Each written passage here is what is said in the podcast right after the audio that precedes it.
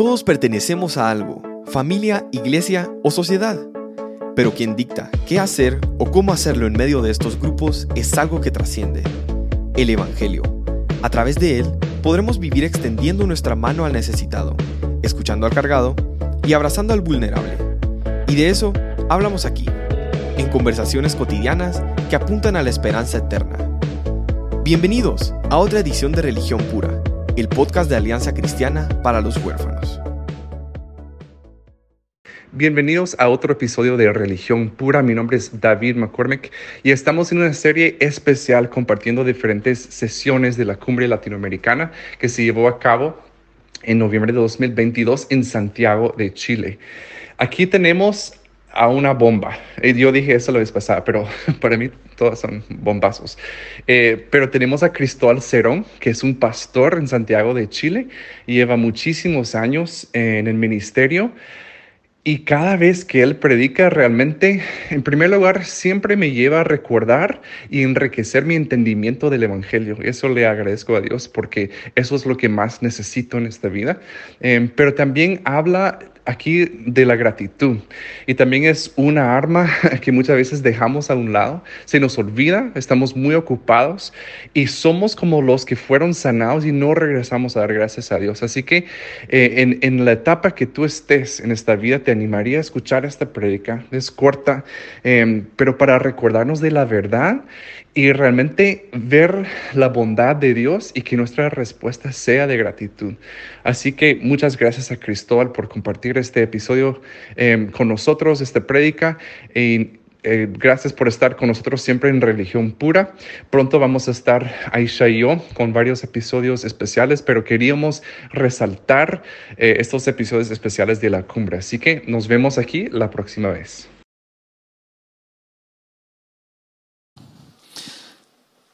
Amado Padre, te quiero, hermano, hermana, únete a esta oración, ora tú también al Padre para que nos bendiga en este tiempo. Dile, Señor, te necesito. Necesito escuchar tu palabra, lo que tú tienes para mí. He estado escuchando toda esta maravillosa cumbre y quiero más de ti. Abre mi corazón a tu palabra.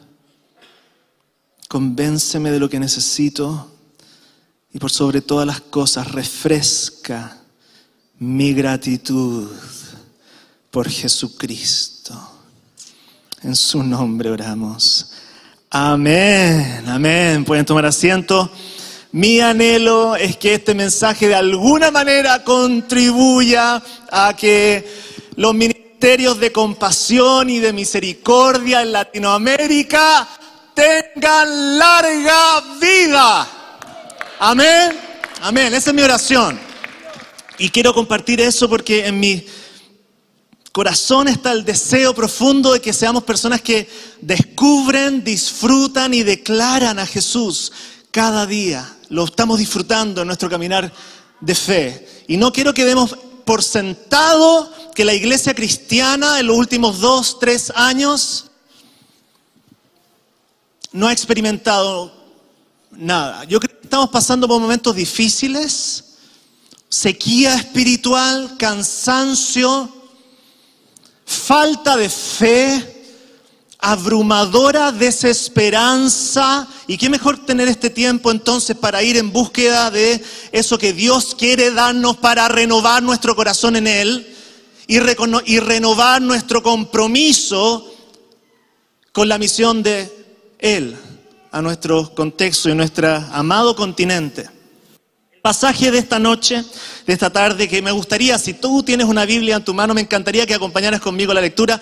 Lucas capítulo 17 quiere animarnos exactamente en esa dirección. Esta tendencia que tenemos tú y yo de olvidar, de olvidar la compasión que Jesús ha derramado sobre nosotros. El pasaje que quiero compartir esta tarde con ustedes, estoy convencido de que el evangelista Lucas quiere que sea un pasaje espejo, que nos veamos en él, que nos veamos representados en él, nuestra figura en él. parte mostrándonos cómo Jesús a un escenario que requiere compasión.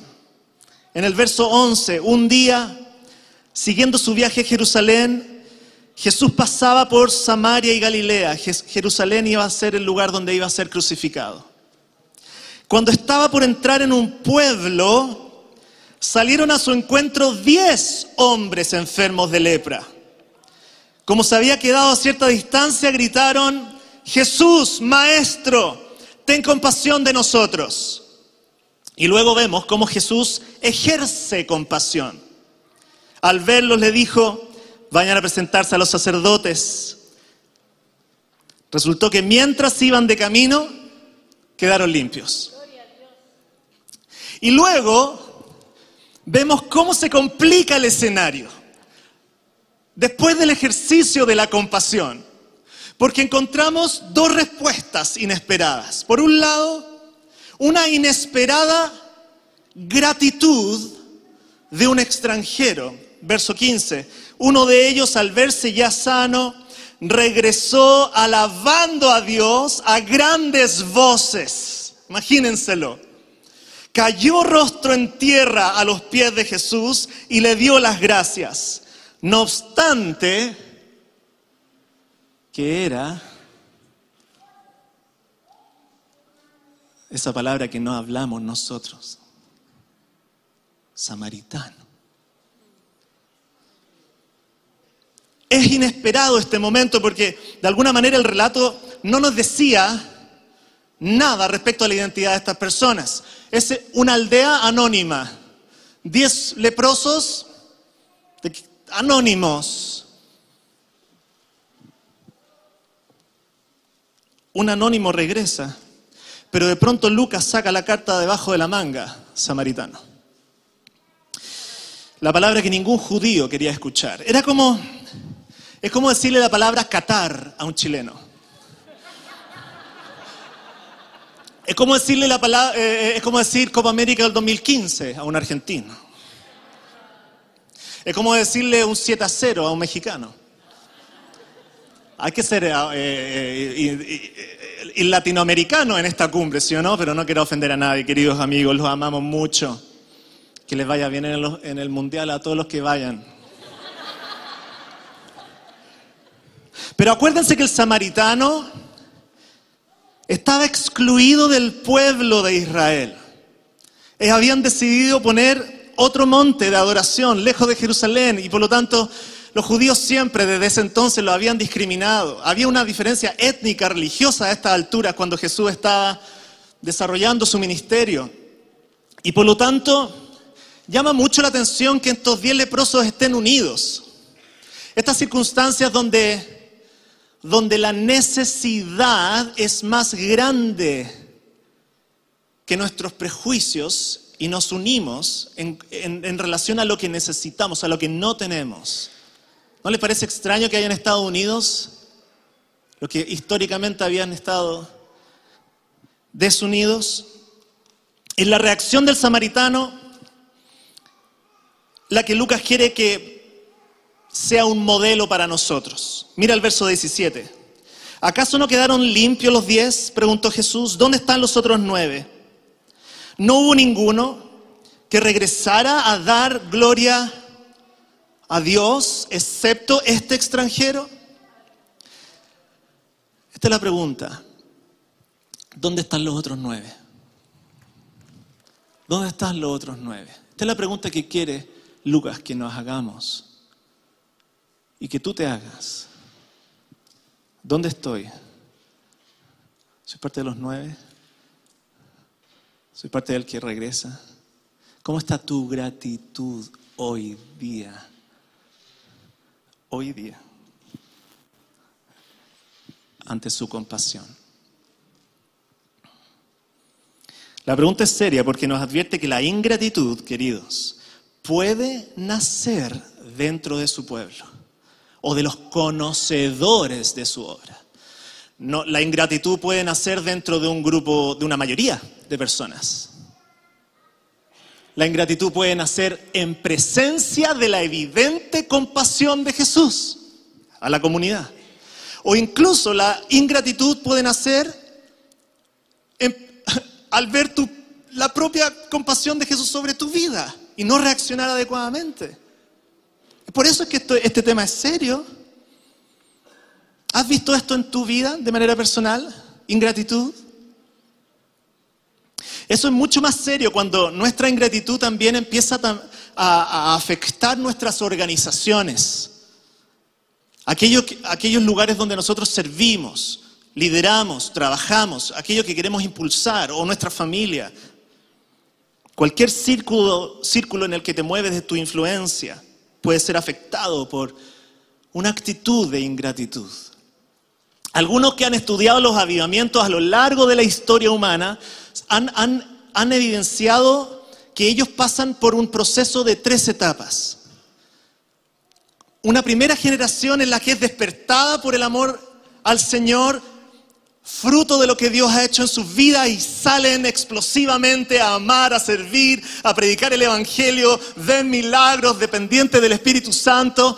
Pero ya la segunda generación parece asumir el Evangelio que la antigua predicaba.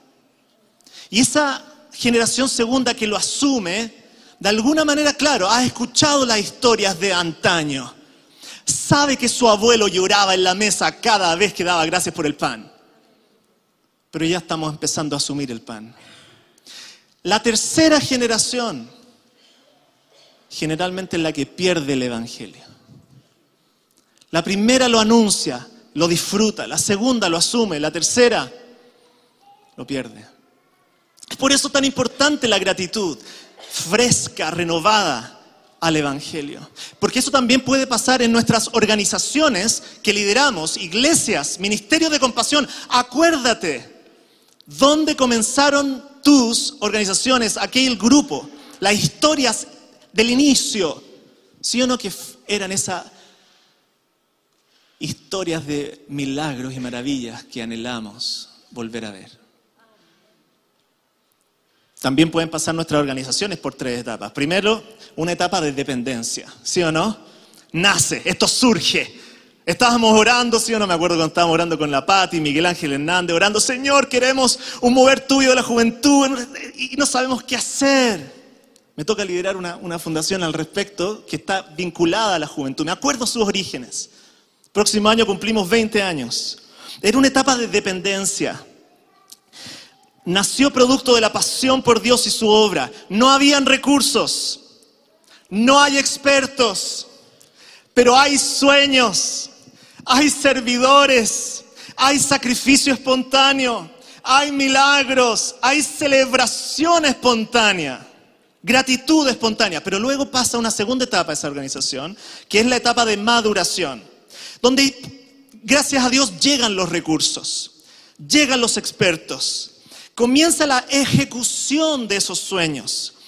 El sacrificio se regulariza, los milagros se normalizan y la- hay una celebración, sí, está todavía, pero organizada. Hay que, hay que agendarla. ¿Cuándo hacemos la, la fiesta de fin de año? La tercera etapa, amigos, si no tenemos cuidado en esta etapa de, de- de madurez, es que caemos en una de mantención donde los recursos empiezan a decaer, los expertos dan paso a los que están disponibles o cesantes, los sueños son una ilusión del pasado, ya no hay expectativa por los milagros, ni tampoco sacrificio, y la celebración ya es una tradición vacía. Hay una ingratitud establecida en el ambiente. Tú y yo no queremos estar ahí. Y por eso importa lo que estamos hablando esta tarde. Como les decía recién, quizás luego de esta cumbre tú quieres pasar un tiempo con tu organización para pensar dónde están. Para quizás evaluar si somos una organización que todavía está en esa etapa de dependencia o de maduración o ha pasado a tener ciertas características de mantención que tenemos que evaluar. Pero también me gustaría que hicieras esta evaluación en tu propia vida con Cristo. Porque como les decía recién, próximo año, este movimiento juvenil que partió en las calles predicando el Evangelio, metiéndonos a cualquier lado, cumple 20 años.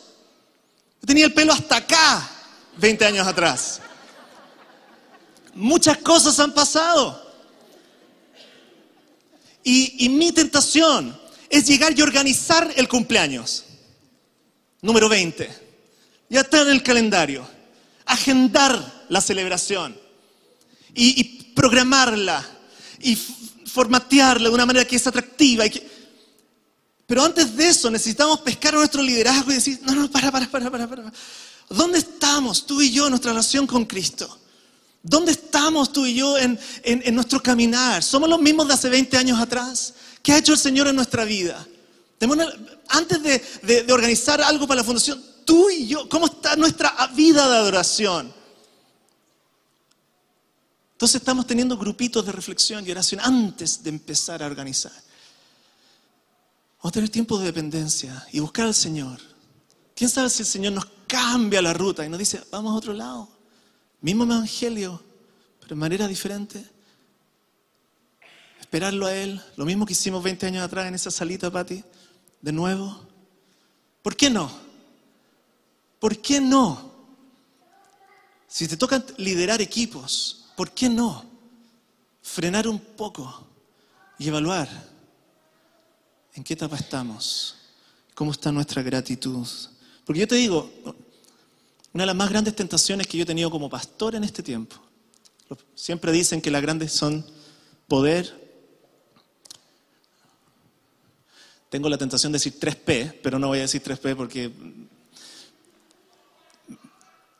poder, mujeres y dinero.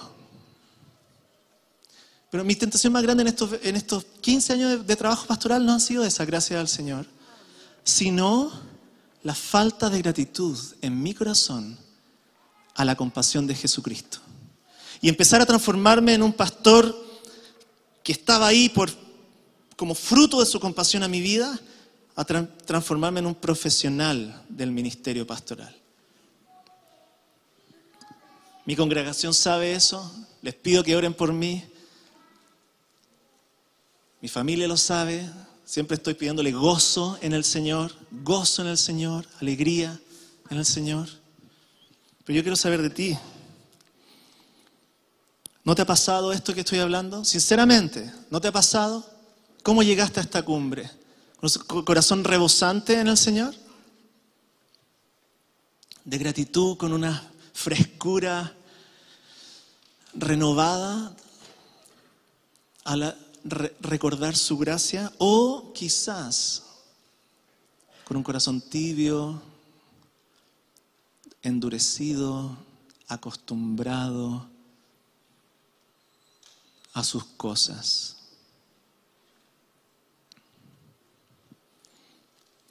¿Cómo nos aseguramos con esta ingratitud que esta ingratitud no, eh, no se apodere en nuestro corazón? Y que con eso quiero terminar. Un par de puntos. En primer lugar, consejo número uno, evalúa tu reacción ante la compasión recibida. Primer consejo para crecer en gratitud. Evalúa tu reacción ante la compasión. Los nueve leprosos pidieron compasión y cuando se vieron sanos se olvidaron del autor de la sanidad. ¿Se dieron cuenta? Y me pregunto por qué. Quizás tenían algo más en mente, que querían la vida que tenían antes de ser leprosos. Y no está mal, ¿sí o no? Su comunidad, su sinagoga, su vecindario, su familia, nada malo. Pero se olvidaron de disfrutarlo con Dios al centro. Su sanidad los obnubiló al autor de la sanidad. ¿No te ha pasado? ¿Acaso no te ha pasado? Estuviste orando, orando, orando, orando, apareció la respuesta. Ah, Dios respondió otra vez. Ya tuve lo que quería. Analiza tu reacción ante la compasión. Analiza cómo oras luego de recibirla. ¿Hay adoración como la del, lepros- del samaritano? Si no hay adoración, es posible que tu oración, querido, esté reflejando un Dios escondido. Analiza cómo reaccionaste a la última oración que Dios te respondió. No vaya a ser que vienes a Jesús para buscar lo que quieres y luego que lo tienes, pierdes al Jesús al cual llegaste para pedirle tu bendición. ¿Cuán diferente fue el samaritano? Él analizó, yo tengo la sensación que analizó la compasión recibida. Y por eso termina adorando. Verso 15, uno de ellos al verse ya sano, regresó alabando a Dios y grandes voces. Lo más que pienso en este pasaje, lo más que me complica y me confunde, porque antes era súper simple. No puedo creer que Jesús les haya dicho, vayan de vuelta a, presentarse al sacerdote. Ustedes saben lo que Jesús estaba haciendo en ese momento. O a menos que pensemos que Jesús no sabía que dentro había nueve y uno. ¿Acaso esa orden no era la manera de, decirle a los diez, ¿a qué templo van a ir a adorar?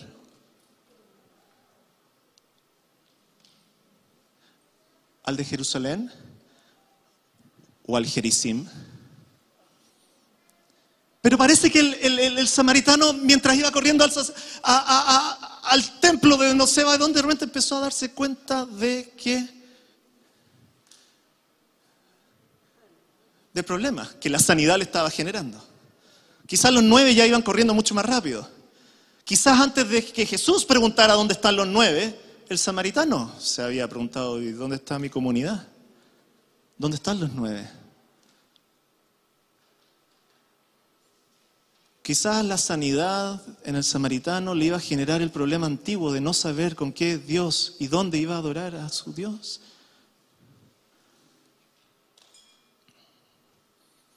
Dime si no es maravilloso nuestro Jesucristo.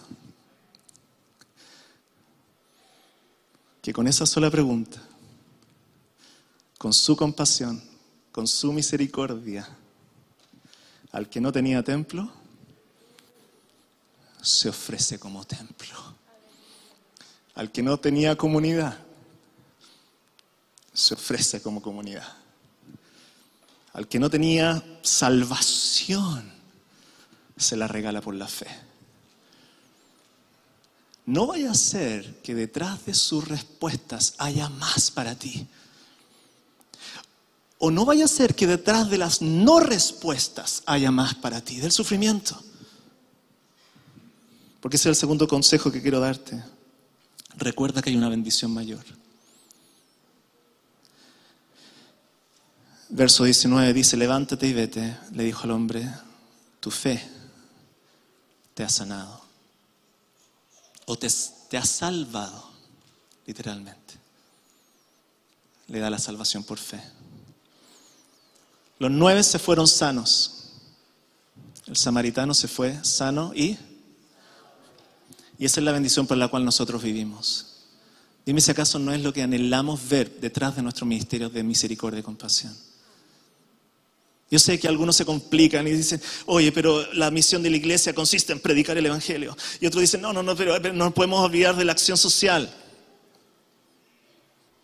Los nueve están ahí para decirnos que damos amor y compasión sin, sin condicionar su respuesta a Jesucristo. Pero el uno está ahí para decirnos que hay una bendición mayor. Y que nuestra misión como iglesia consiste en ir tras la bendición mayor. Impulsados por la compasión recibida y vestidos en la compasión recibida. Al corazón está la bendición mayor, la perla de gran precio, Jesucristo nuestro Señor, nuestro Salvador, que se, se recibe mediante la fe impulsados por compasión, su compasión sobre todo, vestidos por esa misma compasión. Ofrecemos esto que Jesús le ofrece al samaritano. Y se va absolutamente con todo. Dime si acaso no es la, no es la versión de Lucas de la, de la mujer samaritana. La mujer iba con agua a buscar agua, se encuentra con el Mesías, y vuelva al pueblo dejando el cántaro. ¿A qué venía la mujer? me fui con Jesús, el agua viva. Aquí tenemos a nuestra mujer samaritana en el Evangelio de Lucas. Vino por algo y se fue con todo. ¿Cómo está tu gratitud esta tarde, amiga, amigo? Mi único anhelo, que tú y yo salgamos de esta cumbre con el corazón renovado en Jesucristo Y para eso entonces analiza la reacción a su compasión que estás teniendo. Analízala, date un tiempo para ir a buscar esa, esa frescura de la gracia en tu corazón nuevamente. Y si no está ahí, Ándate al monte, anda a buscarlo. Tiene un tiempo de oración. Dile a toda tu familia, a tu iglesia, me voy, me voy, me voy a buscar la renovación en el Espíritu Santo de la convicción de que soy un pecador salvado por gracia y hasta que no goce eso no vuelvo. No vuelvo. Porque nuestra compasión está vestida en adoración impulsada por su compasión. Y en segundo lugar, acuérdate que es por fe. No por tus obras, sino por fe. Los ministerios de compasión tienen esa tentación, ¿sí o no? De llegar a la casa en la noche y calmar nuestra conciencia porque hicimos algunas cosas buenas para Dios hoy día.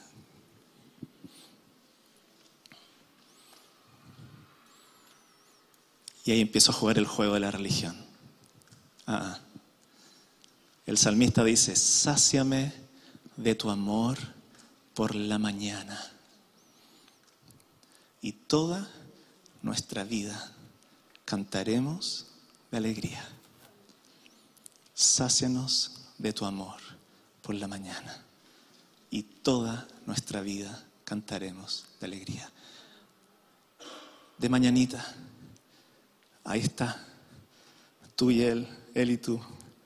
No salgas a hacer sin antes disfrutar de el amor de Dios inmerecido sobre tu vida. Y veamos cómo ese cántico de alegría alegra el corazón del Padre, también el, el de nuestras ciudades. Oremos. Oremos. Padre, venimos ante ti y tenemos un tiempo ahora en silencio ante tu presencia. Quizás quieras decirle, Señor, esa persona soy yo. Necesito que hoy día renueves, renueves mi compromiso contigo. Necesito que hoy día venga tu Espíritu Santo a renovar mi gratitud ante tu gracia.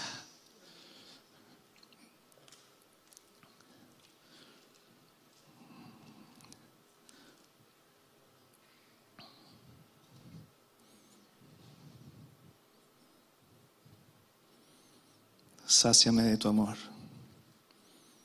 por la mañana. Y así toda mi vida cantará de alegría. En el nombre de Cristo. Amén. Amén. Amén.